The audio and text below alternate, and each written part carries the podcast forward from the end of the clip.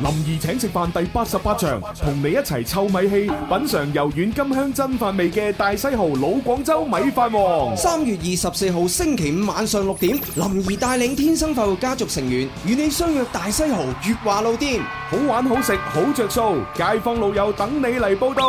快啲通過天生快活人 O 店商城報名啦！詳情敬請關注天生快活人節目宣傳。林兒請食飯，我哋食飯，佢埋單。如入世間這刻，竟已沒唱片譜，餘下這根交給你我守到老。時代變很少，真愛會不到，難得你還跟我去撐這小店鋪。Come on！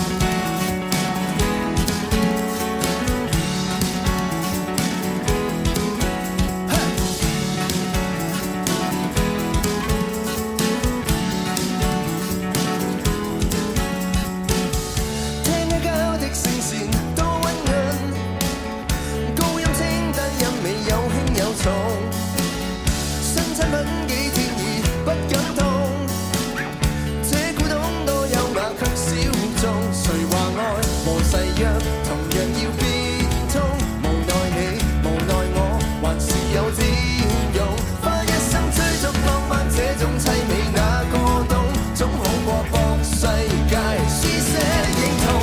如若世間這刻竟已沒唱片譜，餘下這間交給你我守到老。時代變很少，真愛配不到，難得你還跟我去撐這小店鋪。Yeah. Come on.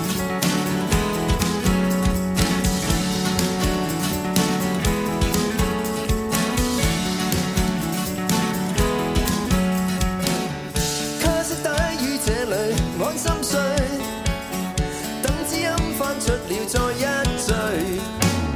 CD 碟躲這裏不恐懼，給消失於去有數位裏，捱下去捱下去，無懼潑冷水，窮極了難極了，還是有這裏，不擔心科技巨浪沖走小碟變廢墟，下交我到尾句，寫雙伴隨。如若世間這刻竟已沒唱片譜，餘下這間交給你我守到老。時代變很少，真愛配不到，難得你還跟我去撐這小店鋪。Yeah.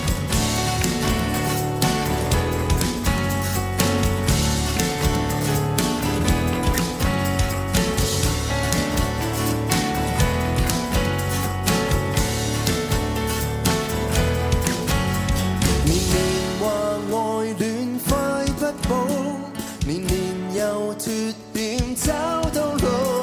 地球就似這張片譜，一起撐到最尾，一起自豪。如若世界這刻竟已沒唱片譜，餘下這間交給你我守到老。門壞了色位穿了，讓我修補。如果你來打氣，有信心撐到老。Yeah. Come on.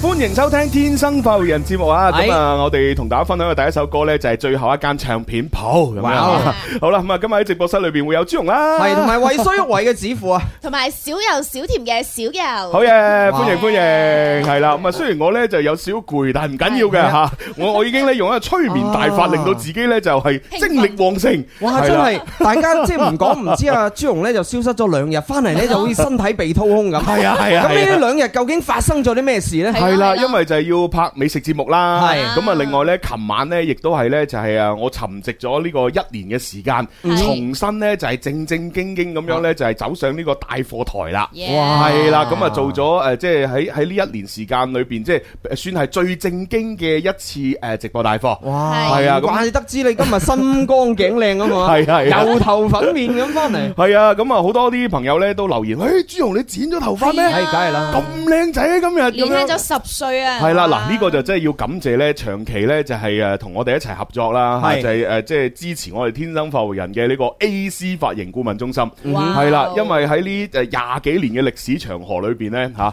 咁啊即係其實自從我加入節目組呢段係嗯誒呢段時間十幾年啦嚇，係係啦，咁咧就一直咧我哋啲主持人嘅髮型啊嚇都係由呢個 A.C. 髮型顧問中心咧就幫手搞嘅，嗯係啦係誒洗剪吹啊，各種咩誒染髮啊、電髮啊、係誒造型啊嗯系造型啊吓，乜都係佢搞掂晒，係啦。哦咁你知啦，我琴晚即係诶嗱呢呢兩日要拍電視啦，係咁啊，係然之后琴晚又做呢個诶大貨直播，咁一定咧就唔可以樣衰噶嘛，啊哈哎係咪？即係要喺我誒可能走個反差，即係要喺我嘅可控範圍裏边咧，啊就係即係做到佢最靚仔。係係啦，所以必須咧就去 A C 嗰度整個靚靚嘅頭髮 先。啊原來多謝晒，多謝晒，係啊。係咁啊，阿子富當然就長期 keep 住個靚頭髮啦。啊啊係 因為佢本來咧就係一個即係誒誒非常靚仔咧，係喺我心目當中咧就係呢一個誒廣州 F 科 F 波入邊嘅邊個？誒誒誒阿阿阿吳建豪啊豪哥咯，係係啊 吳建豪，哇！我當時唉見子富嘅時候，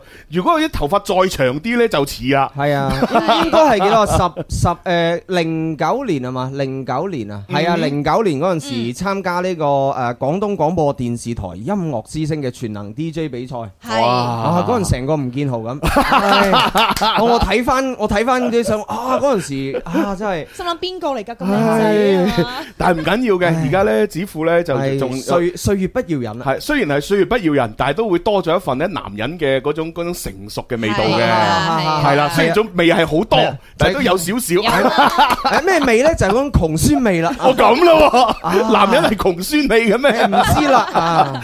系好啦，嗱咁啊，講翻我哋今日嘅節目主題先啦，嗯係啊，係今日最主要都係同大家四個字啦，係啊談情说愛咦啊，咁啊好多啲聽眾成日話喂情牽一線啊，好耐冇做啦咁樣樣，啊嗱放心，今日我已經準備咗好多聽眾嘅來信呢，就诶逐一咁樣讀出噶啦，係啦咁啊但係都係講翻同一句说話，係啦，各位男聽眾吓，唔該你哋爭爭氣啊，我近期嗰啲來信都係诶九成九呢，都係啲女聽眾寫過嚟嘅。係系啦，咁我知女仔比較多愁善感呢個正常嘅，嗯嗯咁係但係作為一個男人係，唔係一定要遇到情感問題你先寫信上嚟噶係哦嘛啊，係啊你可以寫信上嚟晒命，係咪？係哇！咯近近期我真係揾揾錢揾得太多啦唉，都唔知點樣使好。誒，哎佢哋呢啲好低調㗎哎係。然之後阿 Mary 又同我表白，啊係嘛？阿 Chase 咧又話想同我一齊，阿 Daisy 咧就而家已經拖住我隻手啦。唉，我真係啊唔好慣咁。係啊，即係呢啲晒命嘅嘢都歡迎大家寫上嚟噶嘛。冇錯即係每一次讀信呢，我都會將自己呢，即係啊代入去啊係啦，代入嗰封信嘅主角裏邊。咁、如果你哋寫呢啲咁幸福嘅晒命信上嚟呢，哇！我就好似經歷咗你哋嘅幸福一樣，哈哈啊我就會想代象入，哇，Mary 啊！哦，Daisy，哦 Chase，Chase，哦，Come on，baby，咁 我會好開心噶嘛？嗯嚇，係我相信子富都會誒係咁依代入下嘅。啊嚇，你你知我同阿子富係嘛 dry 咗咁啊耐哈嚇，我哋出咗我係單身，再出咗我再單身，哎係嘛？呢兩隻歌，然之後再出埋嗰隻誒係誒啊續集叫《聖誕潮人夜》，係係啦，都係單身嘅，係啊！我哋準備出咗出再出隻咩啊？咩啊冇晒紙巾。黐線。係咪呢個人單身到冇晒紙巾係嘛？係啦，你可以想象過程中發生咗啲咩事啊我知每晚垂淚到天明。啊？係咪？咁你抹眼淚咪抹晒咯。係啊，唉大家大家劇情自己補啦。 我唉自己老母啊總。之就係單身到冇晒紙巾係啊！啊，反正我同子富咧就係垂淚到天明嗰只嘅，啊我唔知係你哋係點樣用晒啲紙巾啊吓啊，係係啦，即係啊即係係咯係咯，哇！即啊即係係誒隔離行過嗰啲人微微一笑㗎，嗯，冇晒紙但係啲巾聽眾嚟。朋友咧，可能睇唔到你哋兩個個樣啊，即哦係我除話喺現場話一個女仔咧，見到係呢兩個男仔喺度講到哇，係嘛係 哦，咁你會點點啊？興奮到不得了，你係嘛嗰種一睇就知道靜默咗咩啊好耐。我見到現場啊，有個男仔啊，佢雙手咁樣放喺度啊，即係好似足球隊嗰啲咧射罰球之前 啊，嗰啲防守隊員咪咁樣放喺度啊，啊都唔知想點啊，真係。好啦，嗱，反正今日就係會係即係以讀信為主啦。係咁啊各位朋友咧就可以通過各種嘅途徑咧就去互動，不過最直接嘅，我哋能夠容易睇到嘅就嗯係哼入到嚟小弟嘅抖音直播啦。係啦啊，咁你可以搜索英文字母 G C，再加阿拉伯數字八八八888，咁你入到嚟之後呢，就可以呢一路睇住我哋嘅直播，聽住啲來信，然之後諗，誒有咩建議，咁你就即係打喺公屏上面，咁啊為之 very good 啦。係啦，係啊係啊，哇！不過講講咗咁耐，我而家又覺得有啲攰啊，係嘛？哎呀，你呢兩日真係身體被掏空啊！係啊真係肚我空真係。我想問下，琴日阿朱紅你係帶啲誒邊個專場啊咧？哇！琴日就真係正啦，嗯真係唔係講笑。我回憶翻琴晚嗰場誒誒直啊，播回，憶總是哦美啊我會中想系啊，我都覺得好好好開心啊！係因為琴晚咧有兩大主角嘅，係咁啊第一個咧就係麻辣小龍蝦，咦啊係哦啦，第二個咧就係誒海鮮冬陰功，哦。哇！我我麻辣小龍蝦咧，即係如果其實季節性嚟講咧，即係佢雖然係雖然係咧，即係佢成誒一年四季都有得食啊，但係佢當造嘅話係四月到七月嘅。嗯哇！咁而家買嘅話就真係好正啦。係當季啊啦，當季咁咁尤其是咧係誒誒係點樣正法咧？就係嗯哼首先咧誒價格好吸引。係係啦，琴晚咧，我哋係誒做到個價格咧係誒一盒小龍蝦咧就係七百克，咁七百克咧就係即係一斤四兩啦，係係咪？咁啊，然之後佢咧就係三三到五錢一隻嘅，咁哈所以咧即係個重量啊，嗯三到五錢一隻，咁所以一盒七百克裏邊咧就有成二十隻左左右右嘅小龍蝦啦，嗯係啦，咁誒一盒咧誒就誒我哋係七百克即係一斤四兩，係咁琴晚我哋嘅誒套餐咧就係四盒。四盒夾埋就係五斤六兩，嗯我哋做到個價格九十九蚊。哦哇啊九十九蚊啦，但係因為我平時都有買呢啲小龍蝦嘅，嗯哼咁誒大概嘅價錢咧係三十零蚊一盒左右，嗯係啊，嗱，其實呢係咁樣嘅，你如果平時自己出去小龍蝦餐館度食呢，其都唔止啊嗯實啦你一斤呢，誒起碼都百幾蚊，係係啦。就算你最平最平啊，你一斤都要八十八或者九啊八咁啦。係係咁如果你係自己買一啲預製菜嘅小龍蝦翻嚟呢，嗯啊又或者你去批發市場度批發小龍蝦，即係買翻嚟嘅話嗯呢，其實誒一斤呢起碼都要做到三廿零蚊啦。咁啊樣哈咁啊，你諗下，琴晚我哋成五斤六有四四盒，哇可以做到九十九蚊，哇！哇一百蚊都唔使，抵我真係覺得太吸引啦呢個哇價咁咪格。咁咪爆 咗係嘛？你有冇啊睇到嗰啲數字喺度爆咗？係啊係啊係啊，誒咁我我想問個專場係你個號定係嗰個商家佢嘅嘅號咁梗係我我好啦，朱紅哇首場直梗係啦。號？播，係正啊正啊！咁而且嗰個小龍蝦呢，就誒老老實實，即係唔係淨係價格優勢嘅，因為我哋當晚都誒即正啊係嗯食嘅本來呢就開咗一包嚟煮嘅，哈啊哎咁哈但係呢後來真唉係忍唔住啦，係咪食晒啲係啦，因為貨？太好味 啦。唉，係阿忍唔朱住紅， 我哋叫咩啊？請得朱紅嚟做呢個專場，就預咗朱紅當自助餐咁食係㗎啦哎啊。，即係冇辦法忍唔住開多包咁樣嚟食，因為我哋都要慳住慳住啊嘛。係啊係啊，啲貨品慳住啊，食食個廿零包算啦。係啊係啊係啊，非常好食。咁啊，然之後就誒嗰啲係都係啲青蝦嚟嘅。嗯青蝦嘅特點呢就係殼薄啦，肉係比較多，比較飽滿啦咁樣。嗯咁琴晚就即係食呢個小龍蝦啦。另外個冬陰功又係好驚而喜，冬陰功係係咩咧？係哇係食嘅定係湯底定係一個一個預製菜咧？佢係都係預製菜，係係一包誒一大包海鮮，再搭一包誒冬陰功醬，哦呵，係啦。咁佢係即點係呢？加水啊！係啦，佢個冬陰功醬呢就係濃縮嘅，你加入落去之後呢，就再加五百克水啦。嗯哦咁然之後呢，佢個海鮮包呢係獨立包裝嘅，係裏邊有四隻大青口、哇四隻大蝦、四塊魚腐、哇誒四四嚿魷魚，跟住再加 N 嚿嘅白貝，哦嗯啊哇！一大包海鮮，哼，哇，係啦，跟住我哋誒兩兩包打包嚟賣，嗯，誒七十九蚊，哇！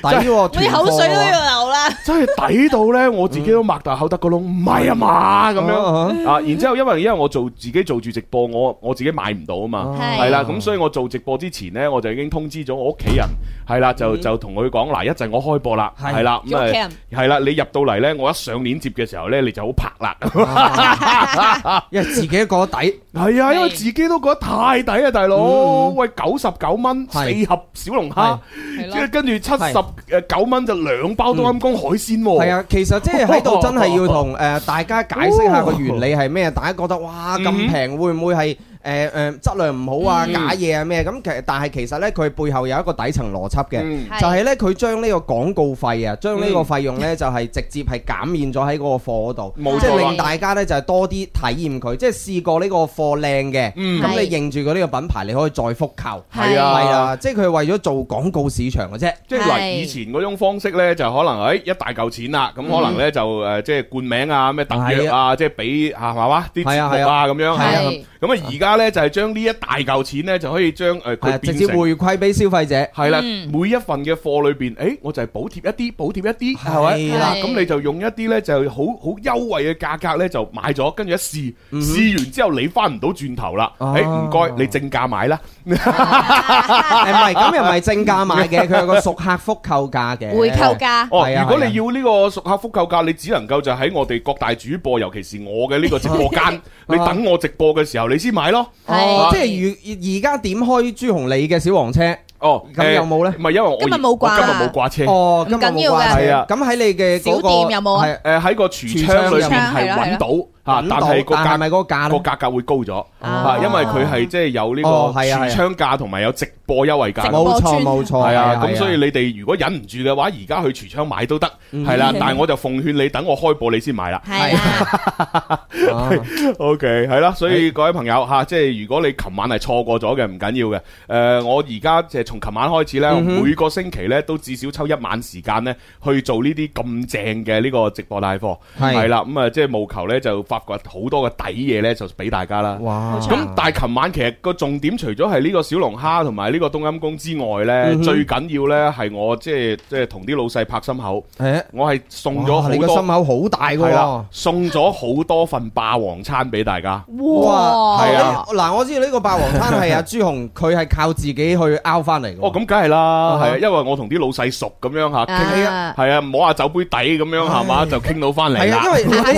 為 係啊，即係小游，你要知道朱紅嘅係霸王餐咧，佢平時咧，佢又佢又唔會俾身邊嘅好朋友啊，係咯啊例如呢啲啊，係咯啊或者係 學嘅同事啊，佢又唔會俾喎，啊佢淨會俾啲咩咧？俾啲靚女啊，啊或者咧就係冇啊，即係冇獎品送嘅時候啦，咁咯啊喎佢佢愛嚟做福利 啊嘅時候先係咁嘅。嗱啊，證明琴日嗰個專場就真係真係真係好勁啦係。啊嗱，係啊，琴日呢，我係送咗有三款嘅霸王餐，嗯哼合共呢，我諗送咗十幾份出去啦。哇，嗯咁啊，包括咩呢？就係包括呢，就係誒喺下滘嗰邊有一間我好中意嘅泰國菜，係係啦，就係太正乜嘢咁哦樣呵啊，三三個字嘅。Uh-huh 啊咁啊，嗰間店呢，個老細呢，就提供咗呢個泰式香茅燒雞。哦，係啦，咁啊誒誒就佢佢提供咗 N 隻俾我，係佢話你你照送啦，唔緊要噶。哦，即即係啊係去到誒點餐就佢送咗一隻雞，係啦，誒反誒其實唔使嘅，就直接係你獲即係琴晚獲獎嗰啲朋友，係咁呢就誒我將你嘅姓名啊電話號碼集低，哇然之後到時你去到呢，就直接去店嗰度食就得㗎啦。哇！今晚食雞啦係啦，不過有一個前提條件，不能打包，嗯係啦，你要堂食誒係啦，要喺現場堂食，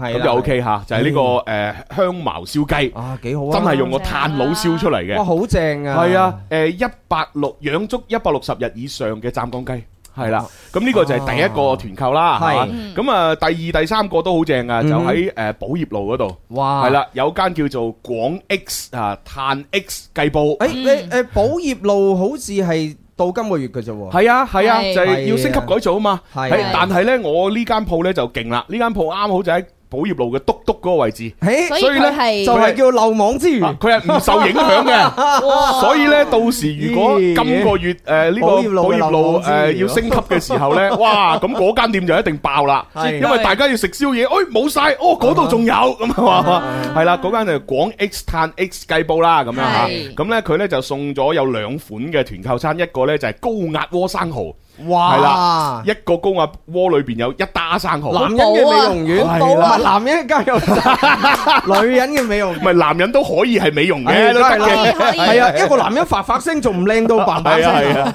咁咪啊小 柔係嘛？係啦，有小柔開心都講唔到嘢。啊咁啊，除咗呢個高壓窩生蠔之外呢，啊哈仲有另外一個就係五指無桃雞煲雙人餐。哦呢個有嗯補啊，呢呢個又個報係。係啊，所以呢啲全部都係靚嘢嚟嘅。琴晚都送咗成十幾份出去。咦哇！我自己都有啲後悔，係 啊送咁多我真係，係啊，解放一解放，唉，咁所以係琴晚就即係開心啦，嗯最緊要嗯。嗱，係其實我今日都有啲嘢可以送俾大家㗎。啊嗱，因為今晚我就準備去誒去呢個廣州塔附近啦，啊係啦，咁啊有一間呢就係烤肉店，Ừ 係係啦，咁啊我就今晚會去嗰度拍嘢嘅。嚇，啊係啊，咁啊，如果大家有興趣同我一齊去食嘅話，偶都遇都可以報名係㗎啊。係啊，唔係，其 實我即係我，我覺得可以開呢個口啊！即係我哋首先咧，聽我哋天生快活人嘅嗯我哋誒呢個電台節目嘅 fans 啦，嗯咁同埋呢就係啊睇我哋直播啦，抖嗯哼音上邊啦，或者係我哋誒天生快活人呢個抖音上邊嘅朋友，其實都可以報名嘅。嗯，係係啦，啦。咁呢就不係過盡量呢，就男聽眾你就唔好報名啦，係啊。嘛？你即男係聽眾咧可以帶一個單身嘅女女女聽眾啊，又同你冇乜關係嘅。哦啊係你咁嘅你嘅即閨係蜜男啊，哦，應該朋咁，男聽眾可以報 名，但係呢，你就唔好嚟啦，你就推你就推薦一個誒女仔過 嚟，咁就 OK 嘅友。哦，齋講到報名咁啦嚇係啊，男聽眾唔好報名啊，啊啊女女聽眾先好報名。係。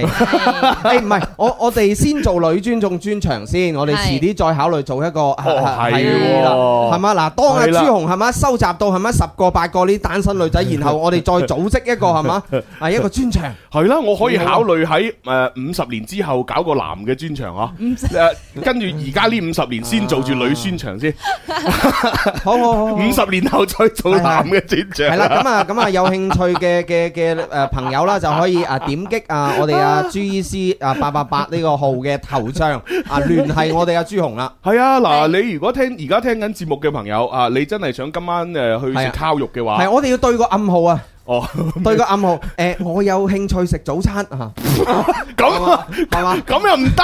係 嘛？定係我有興趣去探店，係嘛？啊啊， 係啦係啦係啦係啦，誒暗號嚟嘅啫， 係嘛？你估係咩咩？唔好諗咩，唔好諗咩。係啦係啦，嗱，誒呃真係可以喎，但係但係就一定要快，因為我今晚就去啦。係係啊，咁你如果而家報定名咁樣係嘛，即係大家合合合眼緣嘅，咁咪一齊 去食咯。啊，即係首先要睇你嘅頭像先係嘛？ 唉，係而家啲頭像好好咩㗎？係咯，跟住報名嗰啲咩啊，攞攞 Angelababy 張相擺上去。 係啊朱玲姐姐，你冇當我唔識啊，係嘛？啊，係 OK，好啦好啦，係誒誒嗱，以上雖然我係好搞笑咁講出嚟，但係真嘅，嗯大哼家真係可以報名嘅。係係啦，咁啊今晚就去㗎啦，咁樣嗯嚇。嗯，唉，好啦，咁啊呢個時候我講咗咁耐，我有啲攰啦。係啊，係整首歌俾大家聽下先，好係但係呢首歌唔係代表 唔係代表此時此刻嘅心情啊啊，啊係啦，咩呢歌首歌叫係咁先啦。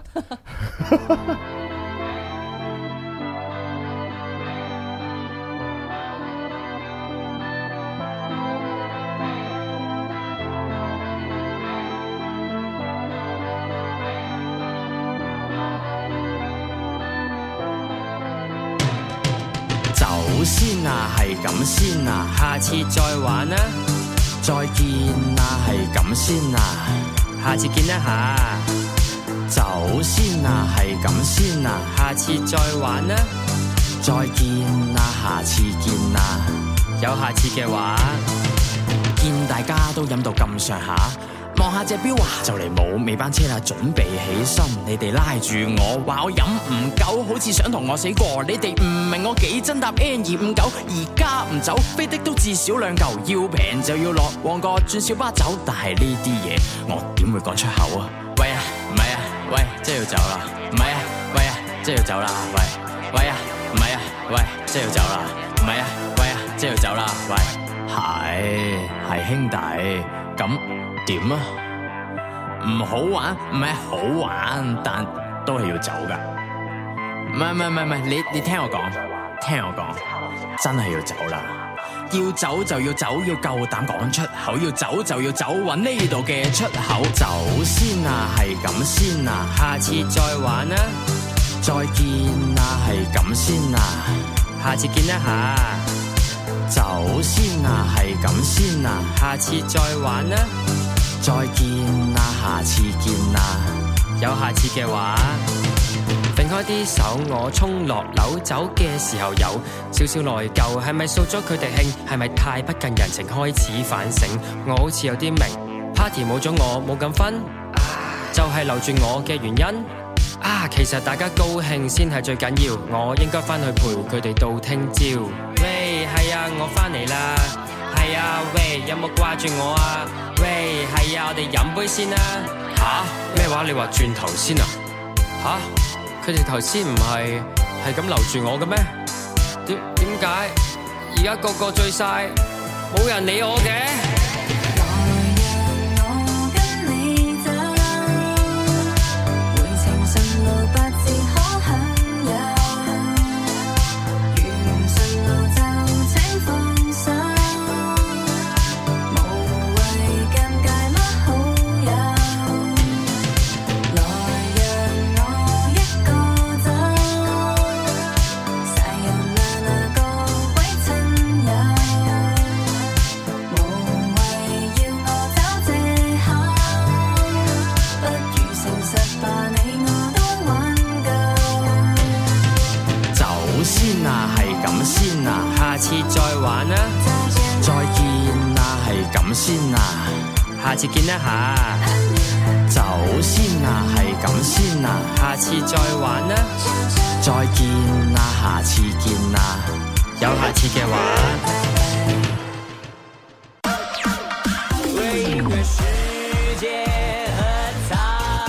啊，廣告時間我哋有一個傳即係近近期有一個習慣就係講古仔，係啊，你知啦，四月啦嘛，係啊，即係準備清明啦嘛，係啊有咩留翻拜山先講係，啊所以我哋而家就講啦，我哋係就講啦係啊，啊咁啊，但係呢，即係嗱，今日我其實冇準備啲乜嗯嘢故故事嘅哦，但係呢，我要分享一個呢就好得意，呃即係我自己覺得得意啦，就可能嗯大家你哋會覺得無聊嘅一個一一件事情。誒，就聽下係聽下聽下即聽下，啊即係唔知點解咧，我自己心裏邊咧就好成日都好好順應一啲嘢嘅。係順應咩咧？係係啊，即係我硬係覺得咧，好多事情冥冥中咧係有有啲有啲係啊安排都。早注定你呼咁啊係咁樣嘅，因為嗱，你你知我好中意呢方面嘅故事啊，嗰啲係節目噶啦。啊咁就其實每逢星期五呢，我都即係誒一我如果得閒嘅話，我一定嗯哼會睇嗰個總有一飯喺左緊嗰個節目嘅。哈即係除除非係我有嘢做，或者係各種客觀原因我睇唔到咁。啊咁啊，然之後對上嗰個星期五呢，咁我原本就諗住，哎嗱，我終於有時間喺屋企睇啦，咁樣，咁、嗯然之後呢，就諗住就可以聽多啲故事呢，就翻嚟喺節目度同大係家分享啦，咁係啊，點知呢？嗯真係擰佢個掣，啊點樣咧？即係唔知係咪個天唔俾我做呢啲嘢，定係個天唔想我咁乜嘢？ 唉，天唔想你咁窮，俾多啲嘢你做啊！ 天都不理我， 令我想清楚。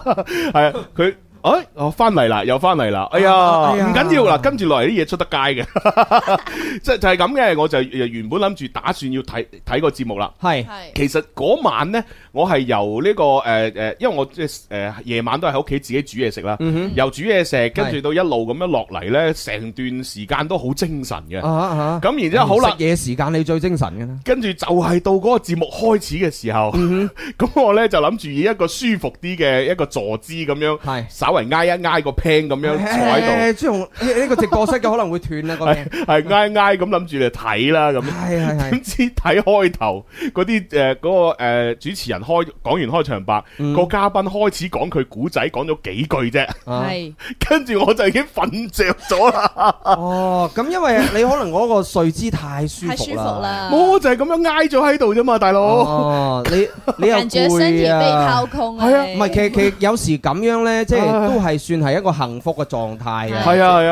啊，係啊，即係不知不覺就瞓咗。係啊係啊係啊係啊，就係咁啦。哎，我差啲講錯字 啊。系 啊，反正佢唉啊紅一聲，哇！咁你已經瞓着咗，唉跟住好死唔死呢？就係喂大佬，你瞓瞓着咗就瞓着咗啦。嚇嚇，啊，嚇係都要喺個節嗯目誒，即係個主誒，即係就嚟結束主持人講結束語之前呢，我竟然醒 咗喎！哦，唉咁即係完美避過晒嗰個中間嗰個係啦嘅部分，即係如果你話喂我一路瞓落去，咁啊瞓瞓瞓到可能深夜我先醒翻啊，咁嗯唉我我心都冇咁冇咁唔安樂啊！係。啊，你就係喺佢講喂結束語之朱前，紅你就要我醒你咗。你知唔知呢啲叫咩 啊？個天要你誒叫省流啊！即即係我哋而家睇視頻叫 哎做呃誒，我哋會突然間喺個前邊咧會有人會彈一句省流出嚟。哎省流係咩咧？就係我睇完呢條視頻，然後咧我跳翻去最前邊個留言就話哦，嗯其實我用一句説話話俾你聽，呢呢一個視頻講啲咩嘅，你唔使睇啦。哦我給你省啦，即個流量啊，呢個就叫省流。哎即係個天叫你省流啊，唔好睇啊，好悶，你直接飛過去咁劫劫咯喎你嗰個啦。佢 話：係啊，跟住你一擘大眼就話： 哦嗱，咁樣原來係誤會。跟住你一成吓吓咩係誤會啊？咁嗱嗰晚啊就省咗流啦。嗰晚係咁嘅，嗱三個主持人啦，咁啊，嗯嗯然之後咧就請咗一個嘉賓咧就係視光師，係啦，哦就即上係去。驗驗誒眼睛度係啦，數即驗光嗰個係啦，係幫嘛嗯人哋驗眼嘅嗰啲視光師啦，咁樣咁然之後咧，嗰個視光師咧就話由細到大咧都睇到好多古靈精怪嘢啦，咁樣係係咁啊，然之後咧，誒佢咧就啱啱就係講到話誒自己唔知細個嘅時候一啲經歷，嗯係啦，就係話即係瞓喺張床上邊，咁然之後咧就出現嗰啲啊，哦即係。擲住誒誒嘅喐情唔到嚇擲住嘅情況啦係啊，係咁如果你平時你睇唔到咧，咁你咪就啊就覺得啊喐唔到啊算啦咁樣係，但係因為佢睇到啊嘛，哦佢咧就話咧就誒啊喐唔到，誒擘大眼咧就啊見到啊有啲嘢啦，嗯咁然之後咧就誒即係同佢唔知點樣打橫咁樣平衡，哦即係誒而腳家腳。翻咗嚟嘅喎，朱紅。我唔係，冇冇事啊嚇，我就係話出得佢街啊嘅佢睇到啲奇怪嘢啫嘛。哦係係啊，咁佢擘大眼咁樣就係啊，有啲嘢喺度咧同佢平衡嘅，係個個頭同腳嘅位置啱好調轉，然之後咧嗯哦唔知咩一百三十五度咁樣傾斜咁望住佢咁樣喎哦，係啦，嗯跟住我就睇到呢度，跟住我就瞓着咗啦。哦， 跟住到唔係因為我我覺得呢啲劇情對於你嚟講已經太悶啦。我咁咯，係啊，即係，唉，呢啲好經典嘅嘢嚟嘅 啫，係咪？即係出出戲或者係個個人都係類似咁樣咁講。啊係呢啲夢係引發過咯，唉嗬。係真係然之後到我一醒嘅時候， 跟住嗰三個主持人就開始講結束語啦。係啊係啊，係個天幫你省咗流啊， 係啊唉都係啲無聊嘢。咁即係證明可能嗰個嘉賓視光師講啲經歷實在即係有啲無聊嗬。嗯係啊，咁由佢啦，只能夠咁安慰自己。哼，唉，應該就係咁啦。好啦，咁啊嗱，而家我哋就翻翻嚟噶啦啊喎。係啦係啦，係热爱生活里面每點璀璨，天生愛玩，認真夠讚，天生歡笑臉，是我無敵必撐，永未結束，玩多幾晚，讓我掌任你搶在我直播室輕鬆歌唱，情拍掌與像塵揚，給我鼓舞一生的理想，將愛心贈情，讓聲音呼吸得燦爛，共你在世上有愛滿花，越靠近我，共你越抱得緊，快活人。林兒請食飯第八十八場，同你一齊臭米氣，品嚐柔軟甘香真飯味嘅大西豪老廣州米飯王。三月二十四號星期五晚上六點，林兒帶領天生快活家族成員與你相約大西豪月華路店，好玩好食好着數，街坊老友等你嚟報道。快啲通過天生快活人 O 店商城報名啦！詳情敬請關注《天生快活人》節目宣傳。林兒請食飯，我哋食飯，佢埋單。哇，係喎嗱，睇嗯下日子咧，我哋聽晚就係請食飯噶咯。喎。係啦，係哇，正喎！嗯咁我哋咪又可以大餐一餐。今次我哋就食呢個柔軟甘香真飯味嚇，哇老廣州米飯王，好嘢！哇，正啊正啊正啊，係咯係咯，咁白啊菜一湯。而而且咧，好似話咧，即係誒呃嗰個老細咧，即係喺春節假期嘅時候咧，嗯就唔知點解突然間醒起我啦，啊啊啊跟住就同我聯繫就話：喂，朱紅幾時得閒過嚟試下我啲新嘢咁樣？耶！係啦，我話吓你出啲咩新嘅好味嘅嘢啊？佢話耶喂，係我哋有新嘅飲品咁哈，跟住吓新飲品 Uh-huh 啊咩飲品咧？ 真係唔知啊！嗯所以我諗呢，即係聽晚呢，就去到現場呢，除咗食誒我哋常規嗰啲嘢之外，嗯嗯嗯我哋要同個老細呢問一問佢，究竟你春節假期嘅時候叫我試新嘢係乜嘢新嘢？哦係啊，真係搞到我而家心癢 癢。咁啊，如果報咗名參加嗰啲朋友呢，記得聽晚呢早啲過嚟嗯嗯嗯啊！啊，因為係啊，六時入席啊，因為最緊要早過嚟呢，有啲咩着數呢？係係啦，就係你知啦，林 Sir 呢喺現場會玩好多互動遊戲，啊哈係啦，咁啊呢啲互動遊戲呢，基本上呢，你參與得嘅話呢，都冇走雞噶啦，係啊係啊一定有大大份嘅獎品，係啊或者係有多多嘅現金。嗯會落到诶落到你手裏边哼，嘅。係啊係啊。啊，同埋咧，即係我覺得最緊要嘅咧，就係可以揾阿林 Sir 咧，就係簽名啦、啊係合合照照啦。啦，係啊，係啊即係有我哋嘅台歷嘅朋友咧，就可以啊揾阿林 Sir 同埋我哋簽名。咁係啊，啊呢個時候要提早啦。嗯，你一尤其是我哋呢啲嘅見面啊、簽名呢啲咁嘅機會啊、影相好難得嘅。啊係啊係啦，嗱，好似我今日我我搭地鐵翻嚟啦，啊係哇嚇有有有啲嚇到我啦。誒點解咧？係啦，就係誒話説喺唔知邊一個站，因為我一路喺度誒睇手機啦，因為我即係搭車嘅時候，我唔會浪費時間，會整好多資嗯料。啊冇錯啦，你係時間管理大師 我咁啦喎，啊！呢個呢個係誒褒義詞 嚟嘅，係係工作上嘅工作上時間管理大師。係係係。系啦，咁啊，當我喺度整緊啲稿嘅時候，突然間咧，我聽到一把浑厚诶嘅呢個厚實嘅中年男人嘅聲音，口實中年嘅男人聲音係，啦，同我講：啊喂，靚仔，靚 仔，就啊咁咁，我我冇理佢啦。佢喂，靚仔， 佢我心諗，咦，唔都要追數？我啊好似冇借人錢喎。啊啊啊 跟住跟住我就诶望住佢，嗯诶咩事咧咁？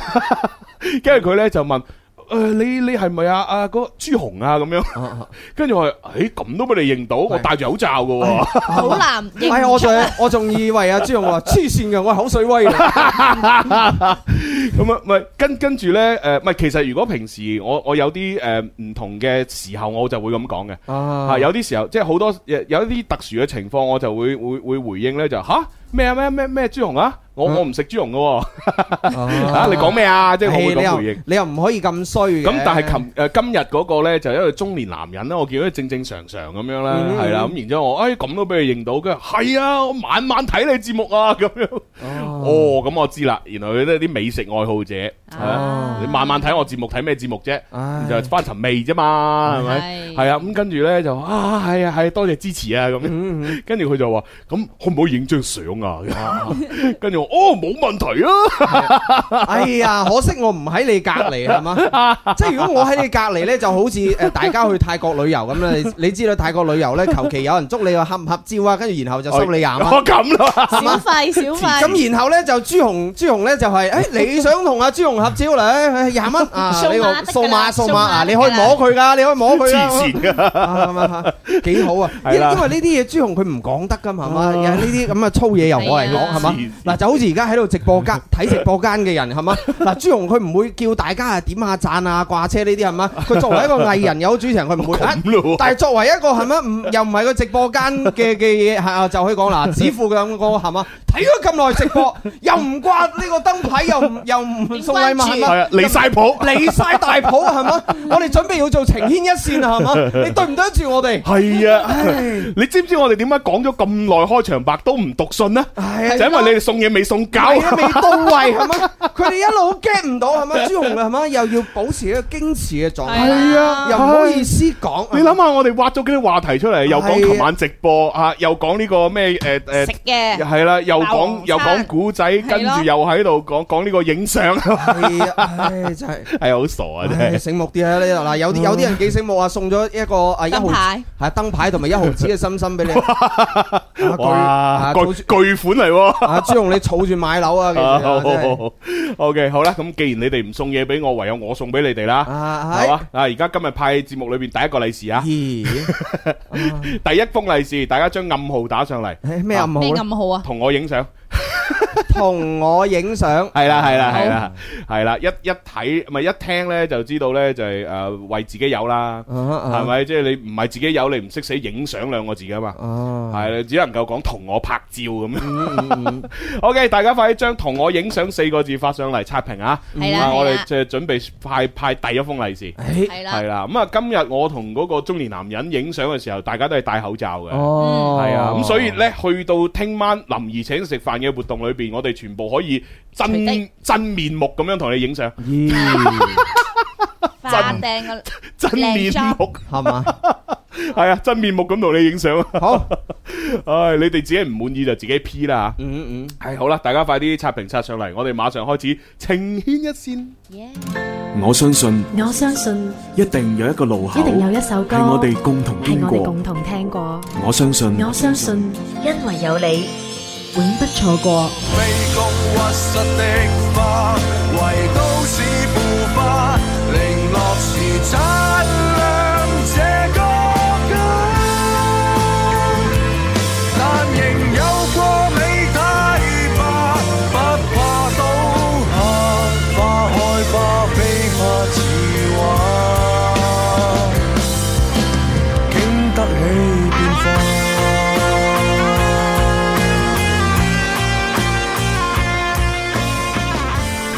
啦，嗱，而家咧我哋準備要讀信，不過讀信係之前當然抽咗個獎先啦，係係啊，我哋不如啊，子富你截屏啊，啊吓好阿但係小但係都有好多人冇掛燈牌喎。哦小游倒數啊係啊，小游倒數咁樣吓，嗱，係冇掛燈牌嗰啲啊，冇冇辦法啦，啊，你哋而家快啲補啊，如果補唔切嘅話咧，就等下一輪啦，吓，係等下一輪吓，好，咁啊嚟喎，小游倒數好啊，嚟倒數五個數，五、四、三、二、一，好，接截屏佢，好望一望先係。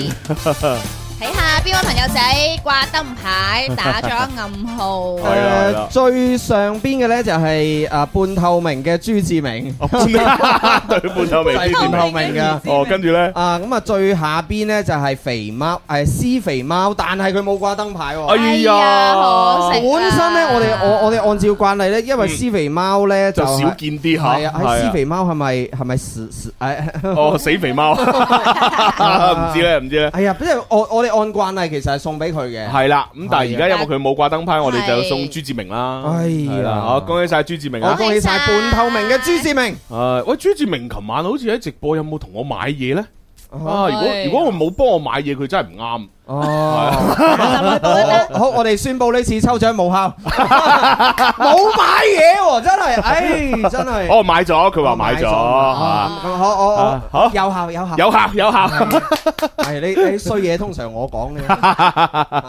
O K，好啦，咁啊，我哋就準備讀信啦。係啦哦，死啦！我哋今日即即全部都係啲女仔嘅。但係咧嗱，一二三嘅呢位朋友仔話：朱紅，哦我嚟報喜啦！啊，你報咩喜啊？咩事係啊，啊我？生咗個千金啊，兒女相傳啊！嗱，哇今日第三日出院翻屋企坐月啦，哇坐月嘅時候有你哋陪伴我，好開心，開心翻倍啊！哇！恭喜晒，恭喜晒！哎呀，喜得千金，係嘛？係啊，正啊，即係而家生女先至好啊。招商銀行啊。係啊，啊你睇下小友係 嘛？啊，唔知招咗幾多翻嚟啊？唉你真係唔 知啦。係啊，唉，我哋呢啲建設銀行 係啊，四周圍投資係，啊努力打拼，娶老 婆 不得了，不得了。好啦，恭喜晒，恭喜晒。好啦，咁啊，跟住落嚟咧，讀嘅呢封來信咧，就都即係稍為慘慘地啦吓。哎呀係啦，慘慘地。但係慘慘地得嚟咧， 我又覺得有好有啲多好笑好多時候咧都係即係誒自己攞嚟嘅。哦，係啊係啊， 自作孽，即係不老 活道。係即係我誒每每一件事發生咧，總有一啲前因後果嘅。係啦啊咁啊，大家睇下用咩眼光去看待呢件事啦嗯嚇嗯。咁啊，呢個女仔嘅叫咩名就唔講啦。係啊，阿阿葉啦，啊小小葉啦，小葉 啊！哦，你提供你個姓出嚟係嘛啊？好啦，當佢小葉啦嚇。係誒，朱紅哥你好，誒，今次咧寫信上嚟咧，分享我最近啲煩惱嘅事情啊嗯。嗯啊，我同我男朋友誒喺埋一齊咧就一年左右啦。咁我哋咧而家咧就係異地戀緊嘅。啊嗯係啦，哦咁一啊年冇錯，咁啊，但不過我哋異地戀又唔係相隔好遠啦，我哋就喺同一個城市下面唔同嘅縣城嗰度工作。啊嚇呢啲哦嗯係啊，嗯即係唔同嘅縣城嚇。係咁啊，即係好似。係係咪等於好似嗱？我舉個例子，我唔知舉啱唔啱啊！即係假如係例如肇慶咁，嗯咁可能會唔會就係啊有有高腰又有唔知邊度咁樣，即係分開咁，即係雖然雖然同一個大市，但係啦係啦係啦。又或者好似我哋佛山咁，係係嘛？啊雖然係都係佛山，咁係啊但係一個喺順德，一個就喺三三水，哦水係嘛？係哦咁咪又唔同咯，係啦。咁其實嘅呢個異地戀可能都誒車程上面都可能有啲距離能夠有一兩個鐘咁吧，我諗係啊即係就兩三個鐘啊。係以前我哋隔條珠江河，河南河北就異地戀。哦咁啦，梗係啦，河南河北都異地戀嗰陣時交通冇咁咁啊方係，便。咁啊係。好啦，咁啊，反正呢，就喺同一個城市唔同嘅縣度工作咁樣，嗯咁啊，然之後呢，誒誒工作呢係喺系統內嘅，係係啦，即係應該即係編制嗰啲啦嗯。嚇幾好啊咁咁呢，就我我同佢係點樣識嘅呢？就係之前呢，就我哋嘅單位呢，就組織嗰啲咩培訓嘅一啲相關活動，係哦咁就喺培訓活動嗰度呢，就係即係唔唔同嘅嗰啲員工就聚埋一齊啦，咁我就識咗佢啦。咁樣哦哦啊，培然訓聯誼活動。係啦，然之後慢慢慢慢咧就走走埋咗一齊嗯吓。我心裏邊呢係好感激我嘅男朋友嘅嗯哼，因為之前呢，我覺得我自己呢工作單位嘅氣氛呢就即係比較差啲。係啦，咁而我男朋友呢，就日日都陪我傾偈啊，安慰我，誒安撫我嘅情緒，而且呢，佢仲曾經呢請咗一個星期嘅年假啊去陪我咁樣，哇！咁緊呢一個星期發生咗啲咩事呢？啊，有冇食早餐？ 走先啦，係咁先啦， 下次再玩啦。黐線唉，OK，好，瞓請一個星期嘅年假陪我吓。咁啊喺舊年嘅十一月呢。我呢就調翻去市裏邊嘅誒單位啦，係嗯咁而我男朋友呢就冇咩變動，咁所以呢，我哋仍然繼續異地啊。誒哦平時呢，我哋一個月差唔多呢會見兩次面啦，嗯係啦。咁而佢嚟揾我，即係佢每次嚟揾我呢，就大概會相處四個幾鐘。哇，四個幾鐘能夠做到啲咩呢？嗯我嗱食一餐飯，要要睇個男睇仔如果咯速，如果啊個快男嘅話仔哦咧就快嘅話我自己係大家安排安即係安排得比較緊湊哦係係係係啊！我我係明阿小柔講咩 啦，係啊，哇每次見面四個鐘喎，係啊，哇唔係嘛，嗰一嗰一晚都唔得咩？係啊，喂，四個鐘可以安排幾多次啊？誒呢個呢個行程。就睇嗰個男仔點樣安排啦。嗱，啊講真，如果我呢，就肯定只能做，可能只能做到兩三件事，係因為我淨係食飯，我都要食兩個鐘嘅，哦係啊，係咁我食飯兩個鐘，咁睇出戲個半鐘，得翻半個鐘，飲杯嘢冇噶啦哦， 跟住個女仔就話：呢啲就係你咁咁誒咁少時間嘅借口係嘛？係嘛？個女仔就會咁講。哎喎，哇，嗱，你你可以計條啊數啦，一個月見兩次左右，每次見面四個鐘，嗯 哇，係。唉，小別勝新婚啊嘛。系啊，咁啊，反正呢，就係诶，我哋見面嘅次數真係少啦，咁啊，但係我哋兩個人喺埋一齊嘅嗰啲時間呢，都係好開心嘅咁樣。嗯係咁啊，去到诶即係诶過年即係春節嘅時候啦，咁我呢就好想呢，就將我哋兩個人嘅關係呢就定落嚟，係哦係啦，咁所以呢，我就喺度研究啊，就係同男朋友一齊買屋嘅事。嗯我好希望呢，佢可以呢，即係我好希望我同佢呢可以結束呢一段異地戀，係希望佢可以調過嚟我嘅呢個城市誒誒城市嗰度呢，係就誒一齊工作啦，係啊哦咁我哋就可以呢，就係買屋，跟住一齊結婚啦，咁嗯樣係啦。咁啊，我屋企人嘅諗法呢。就係咁樣嘅，就係話呢，誒，即係畢竟大家都喺系統內，嗯咁呢，如果你話真係要呃誒，即係誒冇冇冇原因地咁係啊樣去放調棄唔係，係無原因咁樣去調啊，嗯係係好難申請，佢係話好難哦調，係啦係咁所以呢，我我嘅屋企人呢，就提出誒一個諗法，就話不如咁啦嚇，就先呢，嚇，即係用誒存款啊買咗一間屋先。嗯哦，係啦，即係唔係供嗰只，係係即係俾一次一次一次錢俾過晒，買係啦哦，買一間屋，係係啦。咁啊誒，點解我哋會咁諗呢？係因為我而家所處嘅呢個城市呢，係五線城市。哦，房價唔高，五線啊！ 喂，大佬，點樣先為之五線城市？ 即係你話我平時嗱，誒嗱廣州咁，你嗯一線城市啦，咁你咩二線、三線我都聽得多嘅。你五線城市你排到點樣先算五線呢？嗯，偏偏遠啲 咯，或者係佢佢嘅產業係偏向一啲原生態啲哦嗰啲城市咯。係啦，嗱，我呢邊五線城市房價就唔高，係啦，所以呢應該係應付到嘅，嗯係啦。咁我覺誒、呃我屋企人就覺得，反正呢就先喺我哋呢度買咗間屋啦。咁然之後呢，你以後再慢慢申請調崗誒、即係調職啊、調崗都好，嗯係啦、咁就唔急啦咁樣嚇嗯。咁啊誒，但係呢，就喺呢一個咁嘅情況底下啊，因為金錢嘅問題。誒、我哋屋企同佢呢，就產生咗誒嗌霎啦。係啦，點解呢？因為呢，佢喺認識我之前呢，佢就已經喺佢自己所在嘅嗰個縣城裏邊呢，啊就通過貸款就已哦經買咗一間屋噶啦，嗯係啦、而且呢，就係、樓上樓下有兩層樓嘅。係啦，咁佢原本呢，就諗住買呢間屋啊，就第時呢，就係佢爹哋媽咪呢，就可以住一層，哦然之後呢，佢結咗婚啦，啊就可以同老婆仔女呢，就住另另外一層。哦，咁咪啱啱好啦。係咁啊，誒、然之後呢，呃誒誒誒，嗯其實呢，佢呢就原本係外地人嚟嘅，咁啊、畢業之後呢，就考咗過嚟呢邊。咁所以呢，佢爹哋媽咪都跟咗過嚟啦。嗯咁、所以佢佢係會覺得呢，結咗婚之後都一定係會同爹哋媽咪一齊住嘅。哦哦係咁然之後呢，佢就覺得啊，因為而家已經喺度還緊呢間屋嘅貸款。嗯啊如果佢要再喺我呢邊嘅城市誒、呃、買買再買呢，佢就已經冇錢啦。壓力都比較大啲。係啦，因為誒哦佢咧就話誒，因為佢咧原本都仲有十幾萬嘅，係但係嗰十幾萬咧喺啱啱認識我嘅時候咧，佢就已經用即係用晒嚟買一部車，係啦，所以就冇晒錢啦。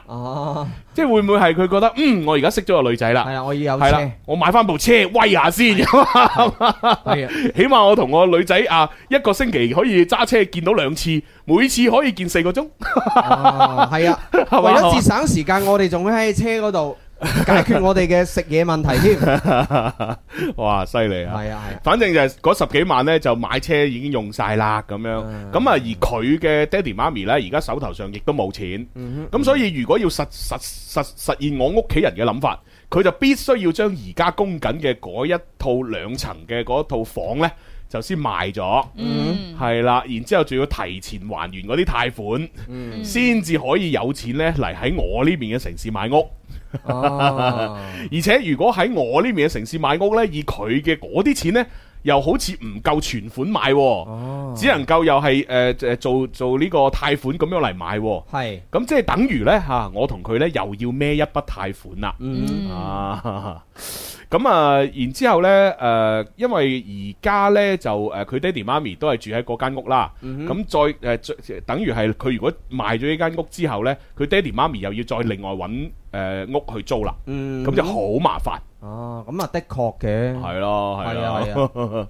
咁啊，講真啦嚇，其實我自己呢，就對於呢方面嘅嘢呢，都唔係太在乎，嗯只不過係我爹哋媽咪係有咁樣嘅諗法啫。哦，咁咁啊，啊你你爹哋媽 咪做做思想工作，反正呢，我就覺得誒、呃即係無無論誒、呃我同佢喺埋一齊要孭幾多債都好啦，嗯只要我哋兩個肯努力呢，一定冇問題啊嘅。哦咁咁佢呢個又又係誒情牽一線解決財務嘅問題，係咯係咯係咯。唉，真係冇辦法吓。咁啊，反正呢，就佢佢父母呢，就仲有四到五年嘅時間呢，就會退休啦。咁啊，退休之後呢，就打算即係就會打算就翻翻老家嗰度。係啦，咁啊誒以以後呢，就即係會長住老家啦，耐唔耐先過嚟探我哋啦咁樣。哦咁但係誒、呃就係而家係咁樣嘅情況，咁啊而我父母即係知道咗誒、呃以上所有嘅情況之後呢，就開始反對我同我男朋友一齊啦，嚇啦、就誒、呃逼我哋分手。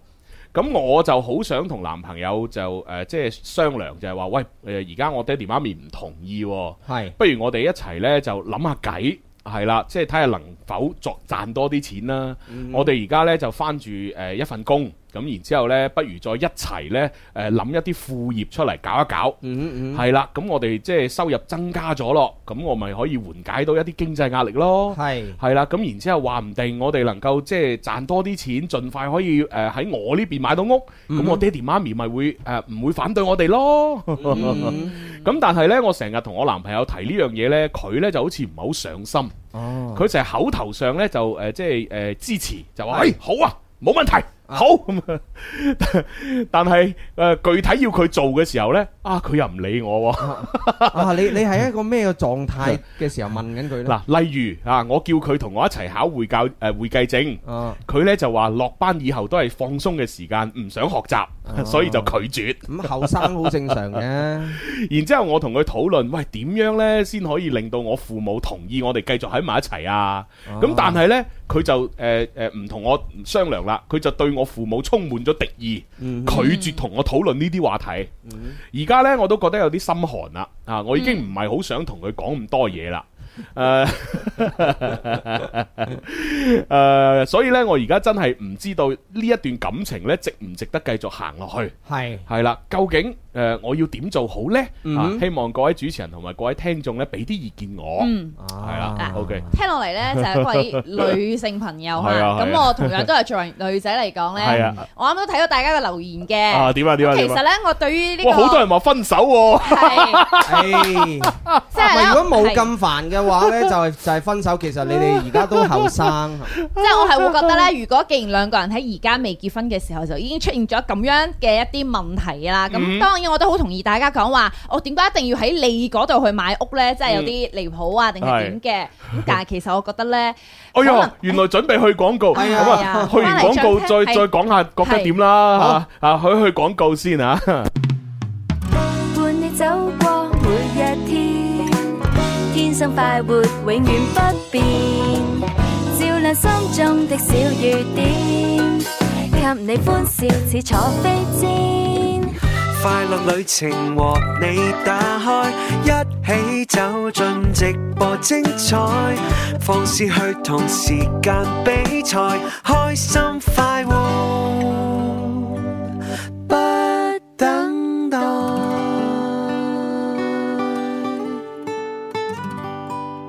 林兒請食飯第八十八場，同你一齊臭米氣，品嚐柔軟金香真飯味嘅大西豪老廣州米飯王。三月二十四號星期五晚上六點，林怡帶領天生快活家族成員與你相約大西豪月華路店，好玩好食好着數，街坊老友等你嚟報到，快啲通過天生快活人 O 店商城報名啦！詳情敬請關注《天生快活人》節目宣傳。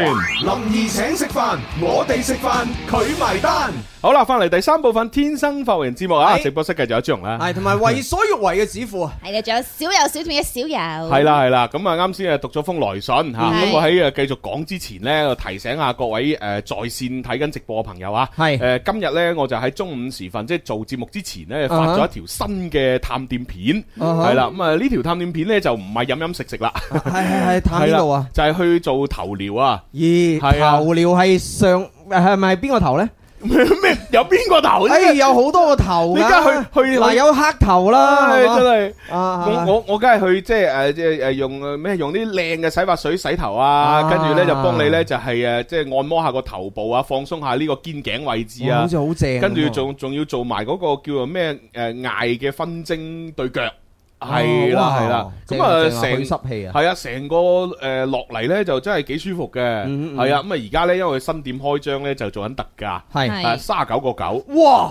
問你怕未？正 哇咧，咁抵係啊係啊。哇！做一次腳部分蒸都起碼要嚿幾水喎。係啊，哦哇佢而家就因為開誒、呃新開嘛，所以咧三啊十九個九一個團購。哇！快啲衝衝衝啊！去係啊去烤梯飲冇？係啊，大家有興趣可以睇一睇，係啦，反正誒遠唔遠㗎個地方？誒就喺嗰、個、呃、白雲萬達嗰度。哦係白雲萬達誒，佢後誒附近咁樣嗯誒，即係外外圍有一圈咁樣咯，係啊啊係啊，都都好易揾嘅，係係係啊，係而且你可以做完呢個頭療之後咧，仲可以入去即係去去萬達度食嘢啊咁啲哦啊，唉，朱紅成日偷偷做呢啲保健又唔叫 埋我，哦咁咯，一叫埋我啊嘛，係咪我呢啲 係嘛，中意養生嘅呢個呢 個青年係嘛，咁啊咁你你入去拍 咯，三十九個九啫嘛， 係啊，一你齊去先過癮㗎嘛。你可以一次過拍十份。然之後慢慢分十次去，唉，幾好啊！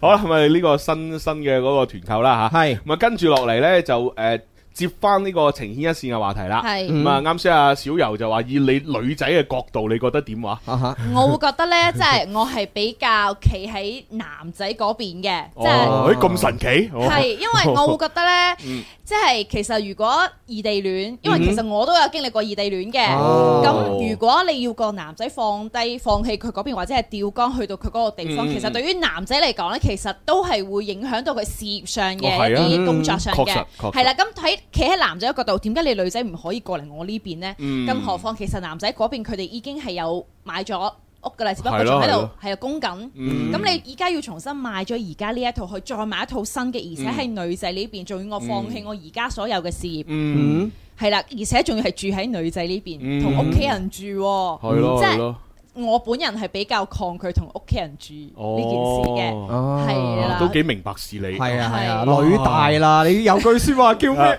手指啊咬出 啊唔咬也。嫁出去嘅女潑出去嘅水。 係啊，雖然我覺得啊生女啦，你係啊啊，，我雖然覺得小柔好識諗，係嘛，但係如果我係佢老豆咧，哎係呀嘛真係心痛啊。我老豆老母冇小有爹哋，我戥你心痛。唔係啊，冇事噶，小柔只要唔好繼續異地戀，咪就解決晒係咯啊，係係咪先？佢就係分享翻佢以前異地戀嗰啲唔好嘅嘢。係咯所以而家咪啊誒希望就唔好經歷呢啲我咯哦我記得有 仙仙道仔佢講過話咩？佢個女淨係可以嫁喺佢個嗰咩區城 市啊係啦嗰個區附近啊嘛？使唔使嫁埋一碗湯一碗湯使唔使嫁埋同一棟樓 啊？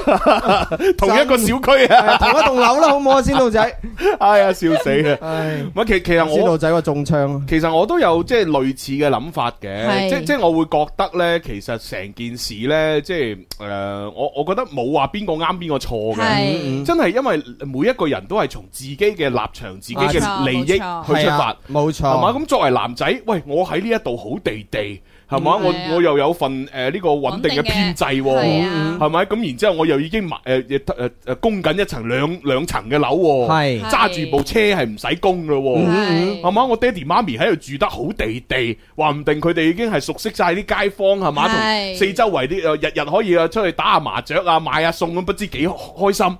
哇！然之後你而家要我賣咗呢間屋，再揾間誒出租屋俾阿爸阿媽住，我仲要過嚟你呢度，喺你呢度買房一間新嘅，嗯同你一齊孭住呢個房貸又喺度還，咁好煩啊，大佬。咁而作為女仔，佢都覺得係㗎。喂，咁咁我而家喺度，我同我爹哋媽咪一齊咁開心，係嘛？咁你愛我，你要付出㗎啦。 你咪話你我係咯，你咪話你五線城係市咯係係咯，我哋啲五線城市好平啫嘛，啲樓你做乜唔買哦啫？